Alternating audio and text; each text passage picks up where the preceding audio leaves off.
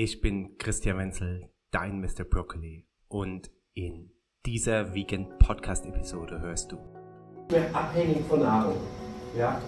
Also ich kann auch 24 Stunden, ich kann zwei Tage lang nichts essen, spüren. Ich bin komplett unabhängig, zumindest mal für einen begrenzten Zeitraum. Und insofern ist es eigentlich auch egal, ist ja auch der Beweis dafür, dass man sich in einer Art ja, ähm, internen Energiegewinnung befindet, was ich schon gut finde. Dein Vegan Podcast liefert dir wöchentlich das Beste aus den Bereichen Gesundheit, Fitness, Longevity, Kinderernährung und vielem mehr. Denn hey, seien wir mal ehrlich, in den Weiten des Internets nicht den Überblick zu verlieren, fällt schon ziemlich schwer. Deshalb wollen wir mit über 1000 Episoden und 1,6 Millionen Downloads inspirieren, informieren und dich motivieren, das Beste aus deinem Körper und deinem Leben herauszuholen. Und nun viel Freude mit der aktuellen Episode. Dr. Karl Ulrich Volz, Gründer und Inhaber der Swiss Biohealth Clinic und der SDS Swiss Dental Solutions AG sowie Präsident der ISMI, erklärt dir in diesem bahnbrechenden Vortrag, warum eine lektinarme oder lektinfreie Ernährung tatsächlich sinnvoll ist und erklärt dir auch noch, wie vielfältig und lecker ein Ernährungsplan mit lektinfreier Ernährung trotzdem sein kann. Einen der bekanntesten Herzchirurgen haben, der tatsächlich die meisten Herztransplantationen erlebnis durchgeführt hat, ähm, Chef der Loma Linda University, der äh, sich mit dieser Thematik angefangen hat zu beschäftigen, einfach deswegen, weil die Patienten ähm, äh, auf der einen Seite immer gefragt haben, gibt es eine Möglichkeit, am OP-Saal dran vorbeizukommen?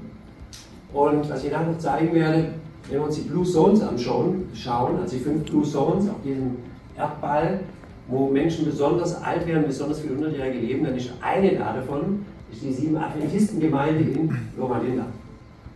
Und dann hat er sich angeschaut, wie ernähren die sich, was machen die, und hat dann seinen Patienten gesagt, wir könnten mal testen, dass wir euch einfach diese Diät durchführen lassen, weil er hat dann recherchiert und gesehen, dass noch nie einer aus dieser Gemeinde bei ihm in der Klinik war, wo der dort vor Ort ist. Hat sich den Ernährung genauer angeschaut, hat die durch die Patienten durchführen lassen und tatsächlich diejenigen, die sich konsequent diszipliniert gehalten haben, die hatten ja auch ein bisschen was zu verlieren, da war entsprechender Hebel da, musste keiner mehr operiert werden. Und daraufhin hat er gesagt, okay, dann äh, gebe ich meinen Job dort auch, hat keiner verstanden, dass einer der Top-Leute in diesem Feld ähm, den OP verlässt und sich nur noch um Ernährung kümmert.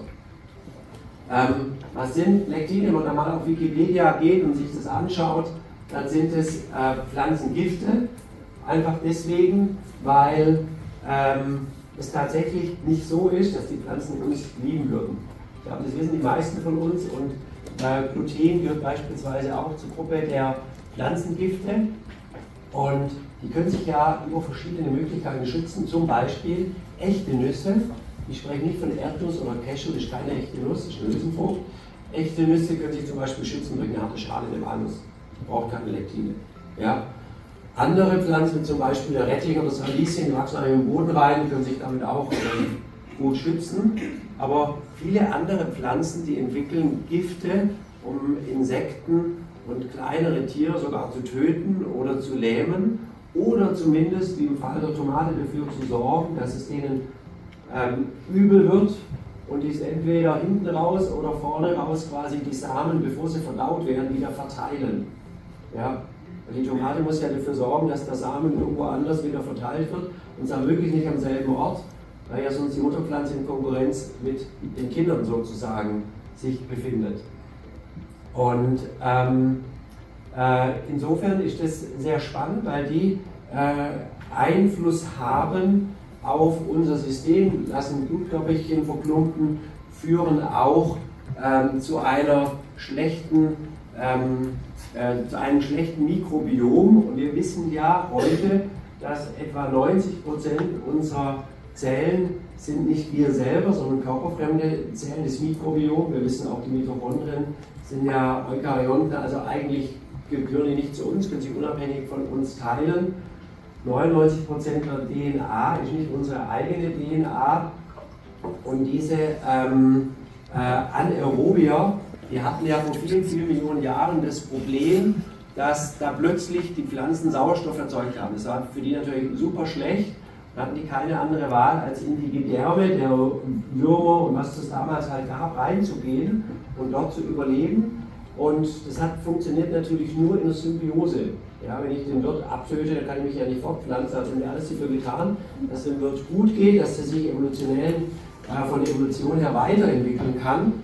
Und genau genommen müssen wir ganz klar sagen heute, wir sind nichts anderes, wir sind eine Entwicklung aus dem Hause der Anaerobier.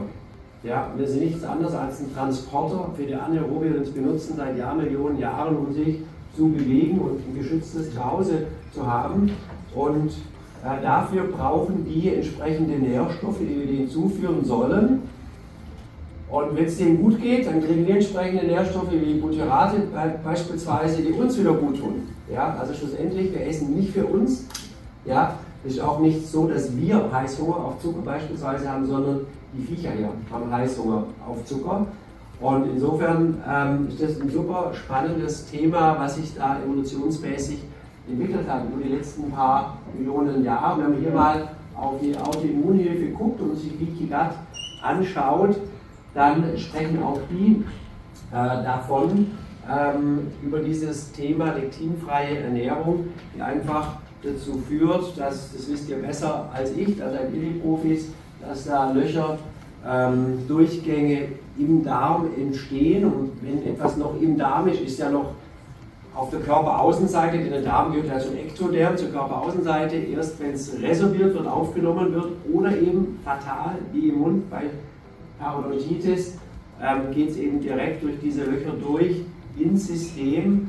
Ähm, gute, schlechte Mikroorganismen, die verschiedensten Stoffe, müssen natürlich vom, vom Immunsystem abgefangen werden. Das heißt, da marschieren dann die Armeen los und sagen, müssen wir uns darum kümmern. Und dann steht dann chronischer gebracht. Ihr seht hier links die Menüführung auch ein bisschen Theorie. Kommt eben hier aus ähm, der Beobachtung der Blue Zones, habe ich schon erwähnt. Es gibt fünf, interessanterweise habe ich vor einer Woche festgestellt, dass es auf Netflix eine Serie gibt, die Blue Zones. Hat ich schon jemand gesehen? Ja, spannend, fand ich toll, dass auch das Thema aufgegriffen wird. Loma Linda ist eine davon. Dann äh, in Costa Rica, Nicoya. Dann in Sardinien, äh, südlich von Neapel, Acciaoli. Und dann haben wir als nächstes Ikaria in Griechenland und haben in Japan Okinawa sehr, sehr bekannt und äh, haben hier nochmal die Kitawans. Ähm, und eine eben Loma Linda und da war dann interessant, auch wenn man sich das anschaut, ähm, was führt dazu, dass die Menschen dort so lange leben. Da ist eine sehr starke Familienorientiertheit da. Die essen viel Gemüse, äh, also relativ wenig äh, tierisches Protein, sind meistens nicht Raucher äh, gehen extrem viel so, ähm, körperliche Aktivität nach. Also gerade in Italien oder in Griechenland, ähm, die, äh, auch die 90-Jährigen treiben jeden Morgen die Ziegen fast 1000 Meter Höhe hoch und wieder runter, also bewegen sich extrem viel. Die Japaner beispielsweise sitzen fast immer auf dem Boden, das heißt, sie müssen auch die 90-Jährigen zehnmal am Tag wieder aufstehen und nicht einfach sich aus dem Sessel erheben. Und ähm, äh, wenn wir uns jetzt mal anschauen, die Blacklist, die er aufgestellt hat, und die Good News sind, die Blacklist ist eine Seite, die Whitelist sind zwei Seiten. Also es gibt eigentlich mehr, was ihr essen könnt, was ihr nicht essen dürft. Ich habe es mal hier ein bisschen zusammengeführt, alle Hülsenfrüchte. Ja? Und ich spreche jetzt hier natürlich äh, ohne den Trick der entsprechenden Zubereitung. Da komme ich anschließend noch dazu. Weil wir können über die Zubereitung können wir auch die Lektine äh, abtöten, was unsere Eltern ja zum Teil auch gemacht haben. Die ganzen Nachtschattengewächse, da fallen die ganzen Sachen rein, wie Kartoffeln, aber auch Tomaten, Zucchini, Kürbis. Ähm, und dort befinden sich die Lektine vor allen Dingen in der Haut, logischerweise, äh, in der Schale, weil die, weil die Pflanzen nicht wollten, dass sie da gefressen werden, befinden sich aber auch in den Samen, um die Nachkommen zu schützen. Und ähm, das ist schon mal sehr wichtig zu wissen. Grundsätzlich, äh, Obst mit hohem Fructosegehalt ist bei ihm auf der Blacklist und ich glaube, da sind wir eh alle äh, auf derselben Page, weil Obst ist in Ordnung, saisonal, regional, Äh, wir wissen alle, dass es die Nieren schädigt, dass es die Leber schädigt. Der hohe Fructosegehalt am Früh ging es einfach darum, dass man sich Fett angefressen hat. Also Obst wird direkt in Fett umgewandelt, um den nächsten Winter zu überleben. Das war wichtiger, als die sagen wir, Nieren zu schonen. Und dann hatten wir wieder neun Monate Zeit, um uns zu regenerieren und alles wieder zu reparieren. Aber zwölf Monate lang Obst zu essen, absolut falsch, kontraproduktiv.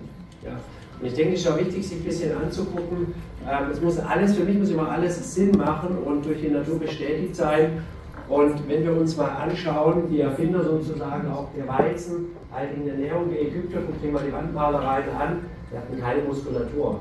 Ja, einfach deswegen, weil das WGA, das äh, Germ Agglutinin, mimikriert ja das Insulin, macht die Zelle auf, lässt das ganze Fett rein, blockiert aber den Rezeptor der Muskelzelle und dadurch verlieren wir einfach Muskulatur, können keine Muskulatur aufbauen. Und ihr seht hier auf den Wandmalereien bei den äh, alten Ägyptern, so wollen wir ja auch nicht aussehen. Ähm, deswegen Getreide, Fertigprodukte sowieso, Zucker sowieso. Es ist auch so, dass der kurzkettige, auch raffinierte Zucker, den wollen nicht wir, den wollen nur die schlechten Viecher hier drin. Ja? Und das ist eigentlich das Spannende, wenn man diese Diätenzeit ja macht, interessiert einen Zucker gar nicht mehr. Man nimmt ihn gar nicht mehr wahr, man hat kein Bedürfnis mehr, Zucker zu sich zu nehmen. Und die kurzkettigen Kohlenhydrate, die Pseudonüsse, das heißt Erdnüsse und ähm, Cashew, äh, von den Erdnüssen wusste ich schon, aber ich habe Cashewnüsse geliebt, aber immer wenn ich mehr als ein paar gegessen habe, habe ich mich richtig schlecht gefühlt. Und seitdem weiß ich es jetzt auch. Dann ist ähm, Casein A2, also es gibt quasi ein, äh, die sogenannte Urkuh, die wir anscheinend auch in, ähm, äh, in der Schweiz haben und in Italien haben, Süditalien haben, äh, im Schaf, in der Ziege, aber auch Büffelmozzarella wäre alles erlaubt, aber eben die Holsteinkuh, die hier so von Deutschland in den Norden hochgeht und in den USA, die hat eben schlechte Casein, das wir nicht verarbeiten können. Und ähm, dann kommen wir zur Whitelist. Und jetzt wird es eben spannend, wenn wir uns anschauen, was können, sollen, dürfen wir zu uns nehmen. Das sind natürlich die ganzen Gewürze, das sind die ganzen Kräuter, die wir zu uns nehmen dürfen, von denen wir sowieso wissen, dass sie sehr guten ähm, Benefit uns bringen, unsere Gesundheit. Die ganzen Blattsalate haben keine Lektine. Alle Kohl- und Laucharten, wenn man sich das ein bisschen genauer anguckt, da gibt es da ja schon wirklich wahnsinnig viel Blumenkohl, Rosenkohl, ähm, die tollsten Möglichkeiten, sich zu ernähren, ob es gekocht ist oder ob es roh in den Salat mit reingeschnitten wird. Alle Wurzeln, außer den Kartoffeln, weil die zu den Nachtschattengewächsen gehören. Das hängt auch ein bisschen damit zusammen, dass wir die Kartoffeln, mit denen erst, oder mit den Nachtschattengewächsen erst in Berührung kamen, durch die Entdeckung Südamerikas. Vorher war das bei uns gar nicht vorhanden und die Zeit war einfach zu kurz, um uns darauf einzustellen.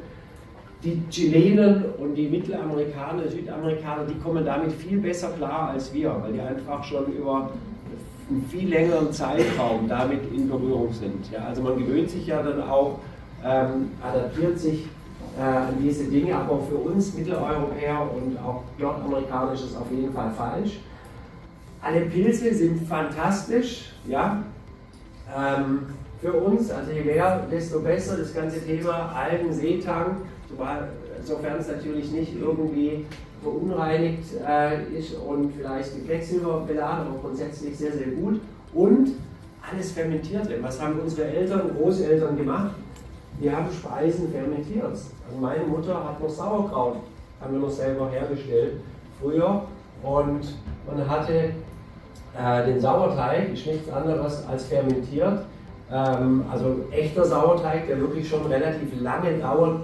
Äh, man muss da ein bisschen aufpassen in der Bäckerei, also auch so Pseudosauerteig, der nur ganz kurz eben, ähm, äh, ihm Zeit gegeben hat. Aber fermentiert ist zum Beispiel auch der Wein, fermentiert ist zum Beispiel auch der Kaffee. Insofern sind die Sachen alle noch erlaubt, auch sehr, sehr interessant, die hatten viele Polyphenole. Die echten Nüsse, das heißt also beispielsweise Walnüsse, sind wahnsinnig gut Pistazien sind mit das Beste, weil sie den höchsten Melatoningehalt haben von allen Pflanzen, die es überhaupt gibt. Äh, Macadamia und so weiter. Mandel muss ein bisschen vorsichtig sein, viele vertragen die Haut nicht, aber grundsätzlich würden die gehen. Die Beeren gehen grundsätzlich, aber natürlich auch dosiert. Ja, also ist nicht jeden Tag eine Schale Beeren essen, sondern so ein bisschen wie, ja, so, äh, vielleicht hier und da mal ein bisschen was aus Schafsjoghurt drauf streuen, aber nicht in größeren Mengen. Avocado, sensationell, wir haben gute Fette, ist auch da, das, ähm, die Frucht, Avocado gehört ja zu den Früchten, äh, die am meisten Vitamin D3 enthält, ich glaube 1800 äh, Einheiten. Ähm, das weiß der Professor Spitz wahrscheinlich besser als ich, aber ich glaube 1800 Einheiten pro äh, 100 Gramm, soweit ich informiert bin. Und Olivenöl. Da sagt er sogar, ein Liter Olivenöl pro Woche ist ein Must. Ja? Weil er sagt, die Nahrungsaufnahme dient nur dazu, möglichst viel Olivenöl in den Körper reinzutransportieren. Ja? Deswegen richtig viel auf den Salat drauf, überall und damit und das ist das, was schon auch diese Blue Zones alle miteinander verbindet, auch wenn es dort Unterschiede gibt, aber wir nehmen alle große Mengen an Olivenöl zu sich und ich mache mir zum Beispiel auch jeden Morgen in meinen Smoothie, schütte ich da so 2-3 cm äh, äh, hoch auch Olivenöl mit rein und in dem Shake nehme ich das gar nicht, gar nicht wahr. Ähm, weiterhin empfohlen sind Meeresfrüchte und Fische, sofern sie natürlich wirklich aus Wildfang kommen und dann nicht wieder mit Quecksilber und so weiter beladen sind. Und grundsätzlich wissen wir ja, je kleiner die sind, desto besser. Wenn wir zum Beispiel nach Acerola, äh, nach Süditalien gehen, dann sehen wir, dass die ganz viele Sardellen, Sardinen und diese kleinen Makrelen und so weiter essen. Da spreche ich natürlich nicht von Zuchtfischen und auch bei, ähm, wenn wir äh, auf Fleisch kommen, dann sehe ich da natürlich auch nicht das Fleisch, das im Supermarkt äh, dort hängt, ja, sondern dann sehe ich vielleicht eher Wild, wenn man jemanden kennt, der vielleicht hier und da mal Wild erlegt, äh, äh, die sich eben nicht von lektinhaltigen Nahrungsmitteln wie Soja, Weizen und Mais ernährt wurden. Wir haben zum Beispiel hier im Hinterland haben wir den Schrofenhof, wo die Tiere wirklich draußen sind auf der Weide, die werden sogar auf der Weide erschossen. Äh, das heißt, sie kriegen es die kriegen gar nicht mit, dass sie, dass sie äh, tot sind. Ja? Das heißt, die haben auch das ganze Adrenalin gar nicht mit dabei. Oder zum Beispiel in Uruguay, ähm, kenne ich mich recht gut aus, da ist es so, da dürfen die ähm, Rindviecher nicht im Stall sein, also Ställe sind verboten, die müssen das ganze Jahr im Freien sein, die dürfen nicht zugefüttert werden, ähm, die dürfen, kriegen keine Impfstoffe, ist nicht erlaubt, kriegen keine chemischen Präparate, keine Antibiotika, wenn krank wird, stirbt Und, ähm, und äh, die dürfen pro Hektar nur eine Kuh und dürfen nur auf Gelände, das zehn Jahre lang kein Fertilizer, kein Dünger, nichts irgendwie er, er, erhalten hat. Ja, also das beste Fleisch, das man weltweit bekommen kann, ist tatsächlich aus Uruguay. Leider vermarkten es nicht und verkaufen das argentinisches Fleisch. Eigentlich schade. Also, aber auch hier natürlich in kleinen Mengen und es darf natürlich nicht mit lektinhaltiger Nahrung ernährt worden sein. Also auch da vielleicht eher Richtung Geflügel wild.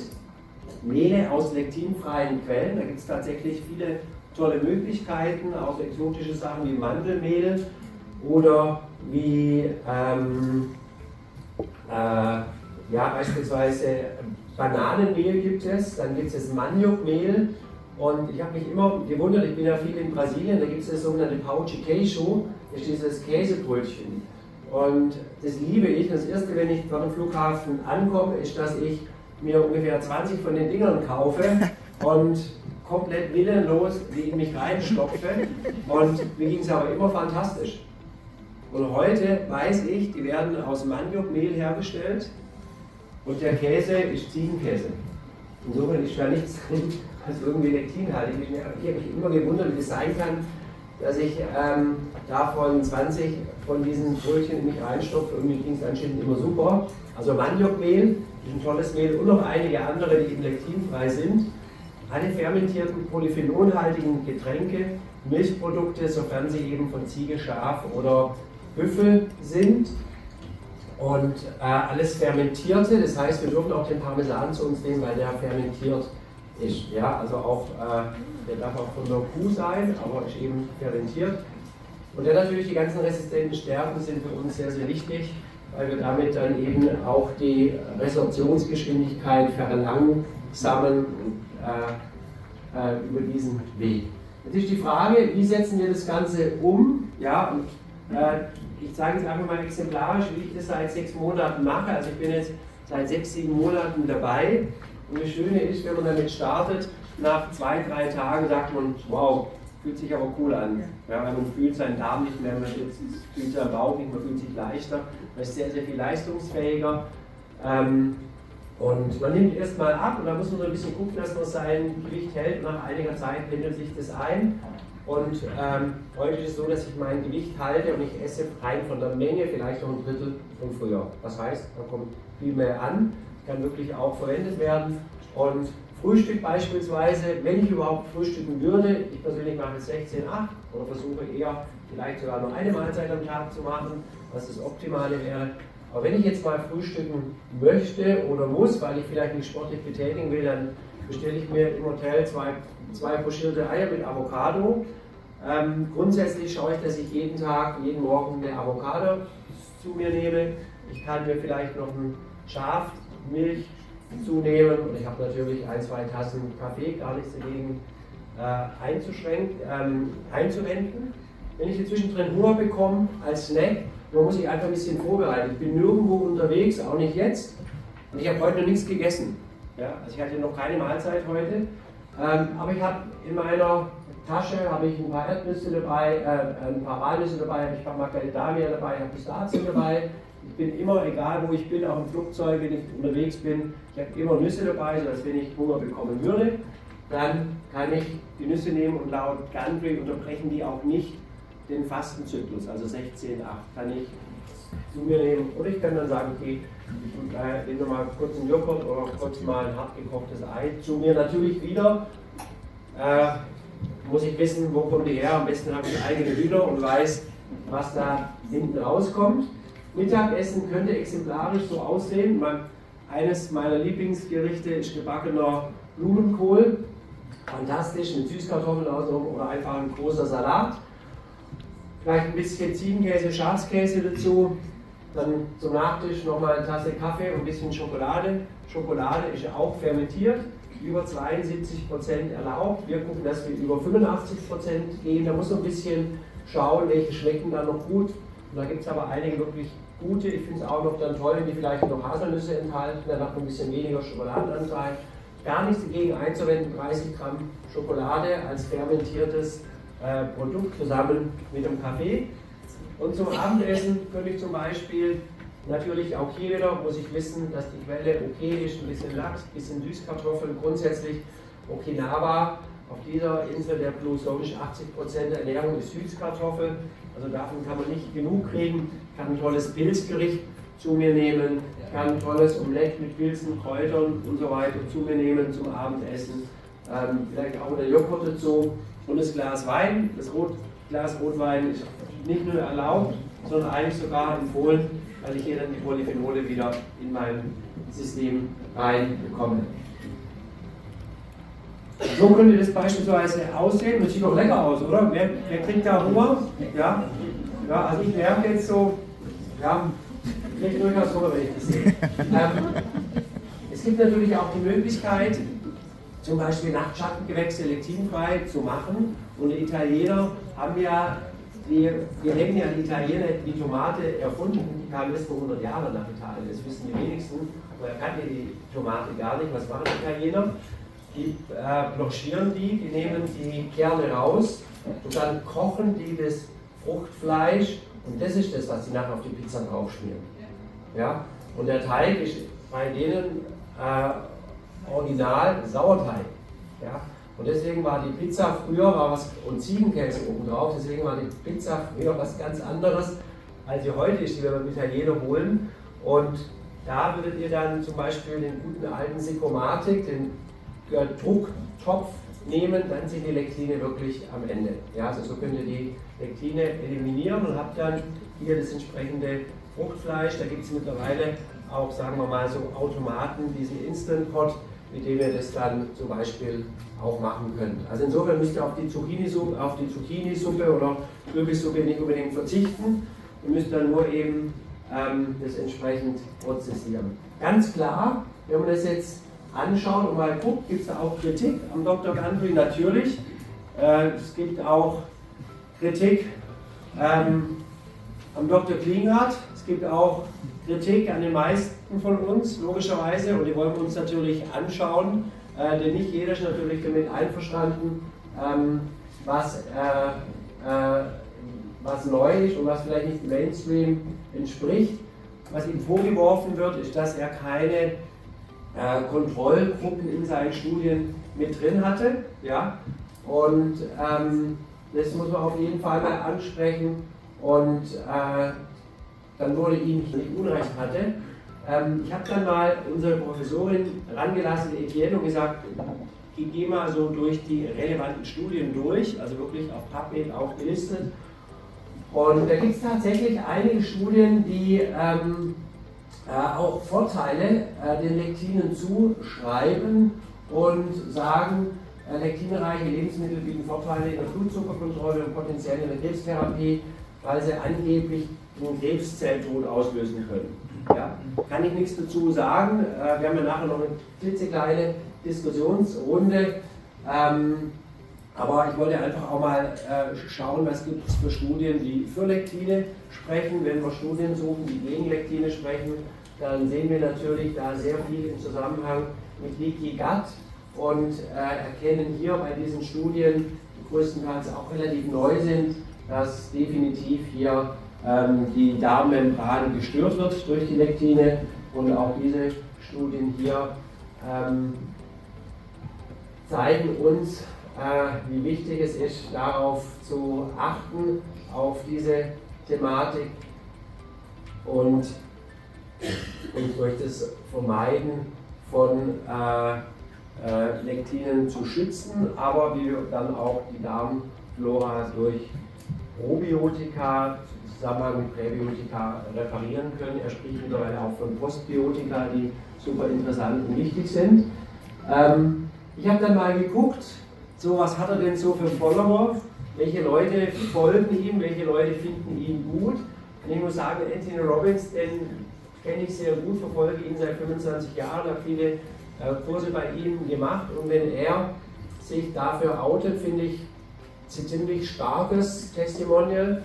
Auch Diamant, äh, Diamantis kennen einige von euch auch im ganzen Anti-Aging-Bereich, ein sehr bekannter Mann.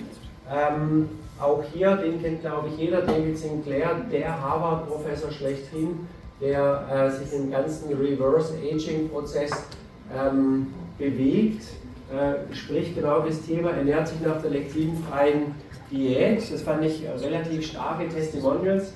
Und ähm, äh, wir haben vor zwei Tagen mal noch, weil mich mein Steuerberater Wirtschaftsprüfer, der hatte mich vor ein paar Wochen darauf angesprochen, ähm, dass es ihm irgendwie nicht so gut geht und was er da tun kann. Und sagt, mach mal eine cleanfreie Diät, löse das Gemüse downloaden, anschauen.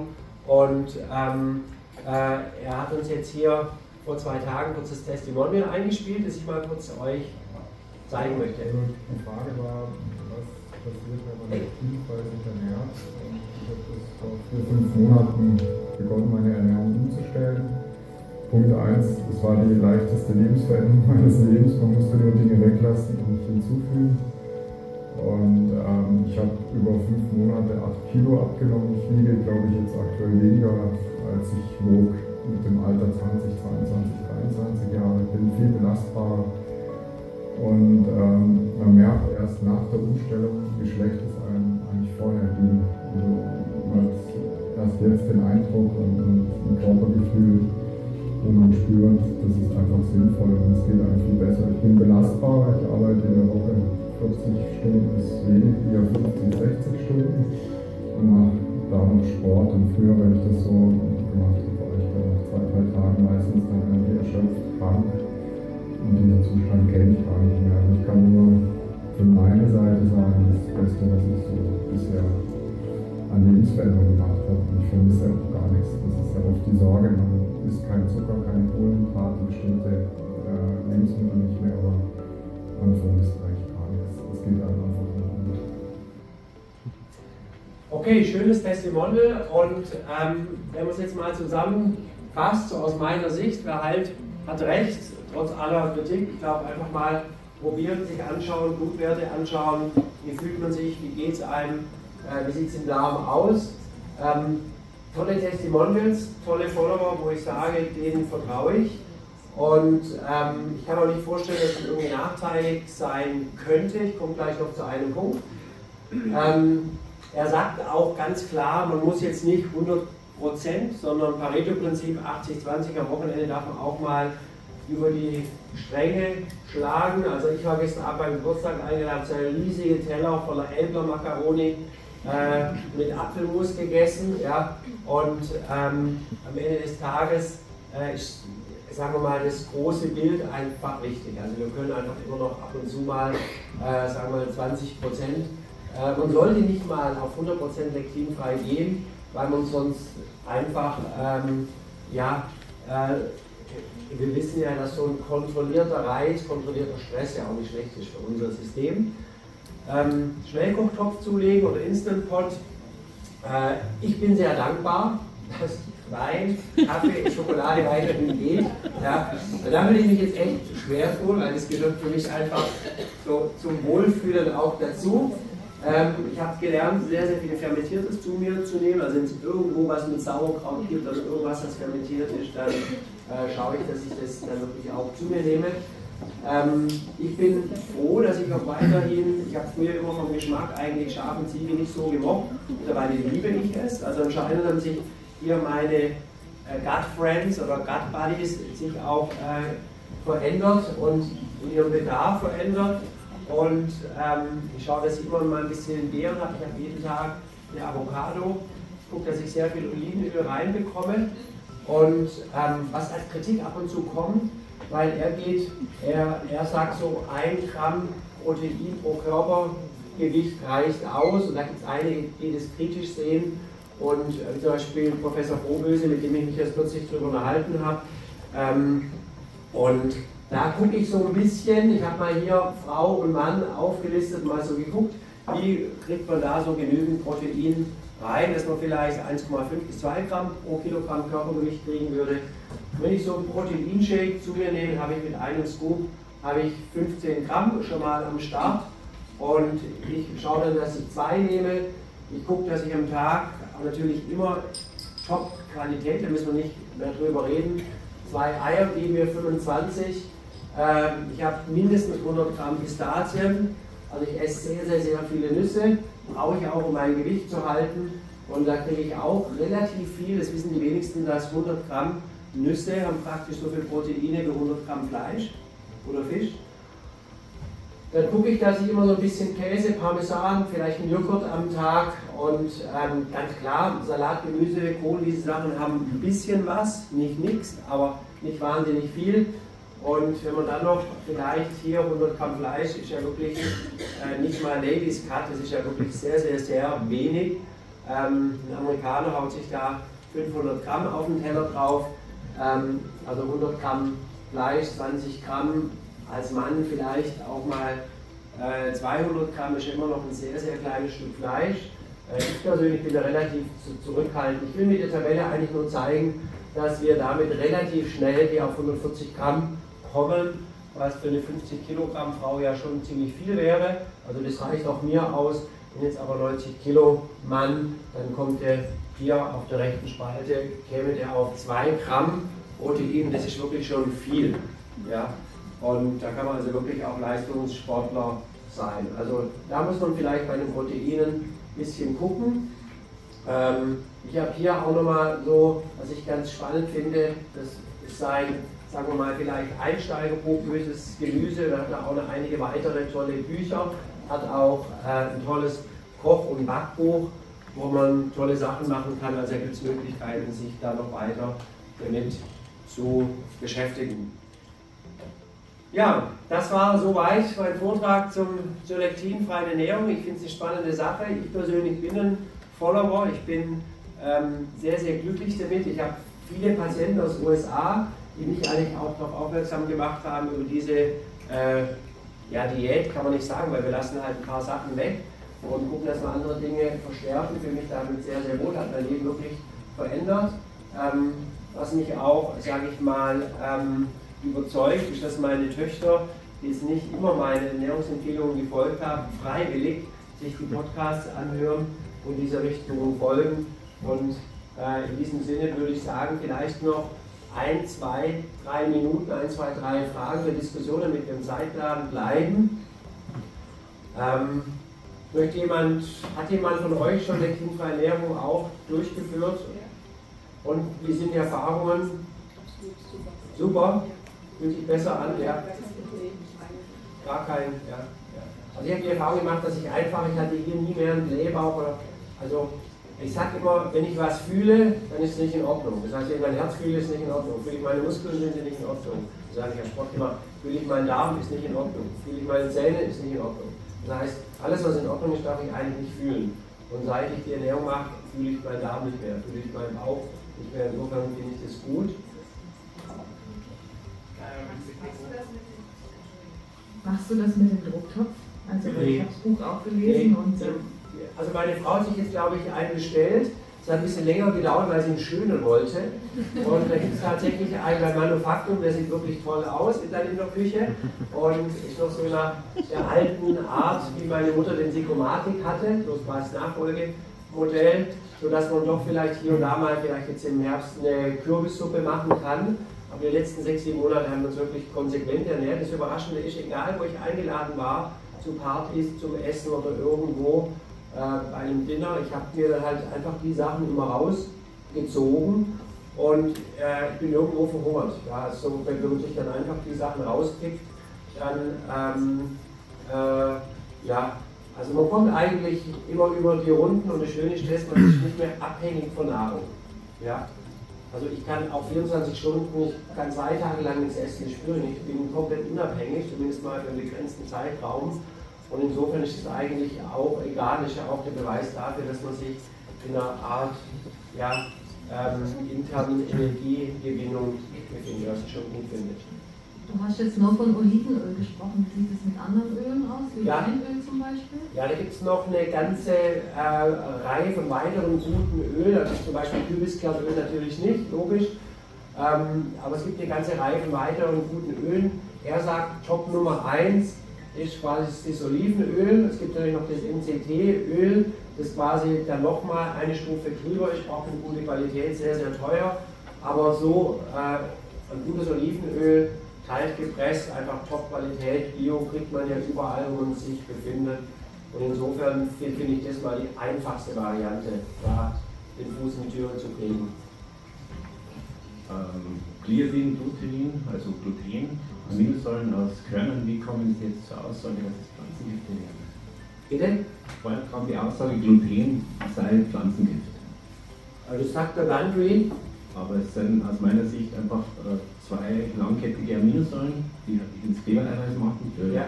von Körnern. Stelle jetzt keine Verbindung her zu Lektinen. Vielleicht kann da jemand von den. Lektine sind sicherlich in den Pflanzenschalenanteilen drin, natürlich als ja. Schutzstoff der Pflanze. Ja aber in, in, in Gluten. Ja, gut, also er spricht, äh, er geht nicht so sehr auf das Thema Gluten ein, sondern speziell auf die Lektine, heißt ja auch lektinfreie Ernährung. Und ich glaube, ähm, das ist das, was, was, was der Unterschied was der Unterschied schlussendlich ausmacht, dass diese Gruppe, die wir bisher eigentlich auch ich für unproblematisch gehalten haben, ich dachte, Tomaten sind super, je mehr, desto besser, dass wir eben da äh, sehen, äh, dass wir die in diesem Ernährungsprotokoll weglassen sollen. Ähm, ich würde mich jetzt nicht auf Gluten irgendwie, da habe ich auch zu wenig Wissen festnageln wollen. Äh, ich habe schon immer versucht, mich von Gluten ein bisschen fernzuhalten, dachte, es ist ganz gut. Ähm, aber hier geht es um lektinfreie Ernährung. Ja, da müsste man dann sonst, vielleicht, da bin ich auch nicht Profi genug, äh, müsste dann, können wir vielleicht auch nochmal die Profis zu Wort kommen lassen dann. Ich bin auch kein Profi, aber natürlich ist, wenn die Schädlingsresistenz hochgezüchtet wird, und das ist ja beim Weizen passiert, ähm, ist der Anteil der Klebereiweiße hochgezüchtet worden und der Anteil sozusagen an Proteinen äh, zu früherem Weizen ist in, verschoben in Richtung Klebereiweiße. Also man hat im Weizen heute ganz wenig normales anderes Eiweiß, sondern nur noch einen ganz hohen Anteil Klebereiweiß. Und ich glaube, darauf ähm, bezieht er sich, ohne das jetzt genau zu wissen. Okay, super. Vielen Dank. Ich würde sagen, dass wir, wir haben ja noch genügend Zeit, auch dann Abendessen, Diskussionen gerne später weiter noch ausdehnen. Deswegen haben wir auch äh, Pausen, Abendessen und so weiter mit euch eingeplant. Aber angesichts des Zeitplanes würde ich jetzt ähm, zum nächsten Referenten weitergehen, beziehungsweise äh, unser leitender Zahnarzt von der ähm, Dentalabteilung wird den nächsten Referenten dann vorstellen. Ich hoffe, dir hat die heutige Episode gefallen. Um ja nicht die neuesten News und Trends rund um Gesundheit, vegane Ernährung und Fitness zu verpassen, schalte jeden Donnerstag und Sonntag ein. Es warten spannende Solo-Episoden und Interviews auf dich. Abonniere uns auch auf iTunes, Apple Podcast, Spotify, Google Podcast oder einem anderen Anbieter deiner Wahl und lass gerne eine Bewertung da. Die zugehörigen Links findest du in den Show Notes. Teile den Podcast auch gerne mit deinen Liebsten, damit auch sie zukünftig ihrer Gesundheit wieder mehr Beachtung schenken. Vielen lieben Dank und einen wunderschönen Tag wünscht dir das ganze Vegan Athletes und Mr. Broccoli Team. Aber Achtung, als kleiner Reminder, die Inhalte dienen lediglich rein informativen Zwecken und ersetzen keinen Arztbesuch. Solltest du körperliche Leiden haben oder an einer ernsten Krankheit leiden, wende dich bitte immer an einen Arzt.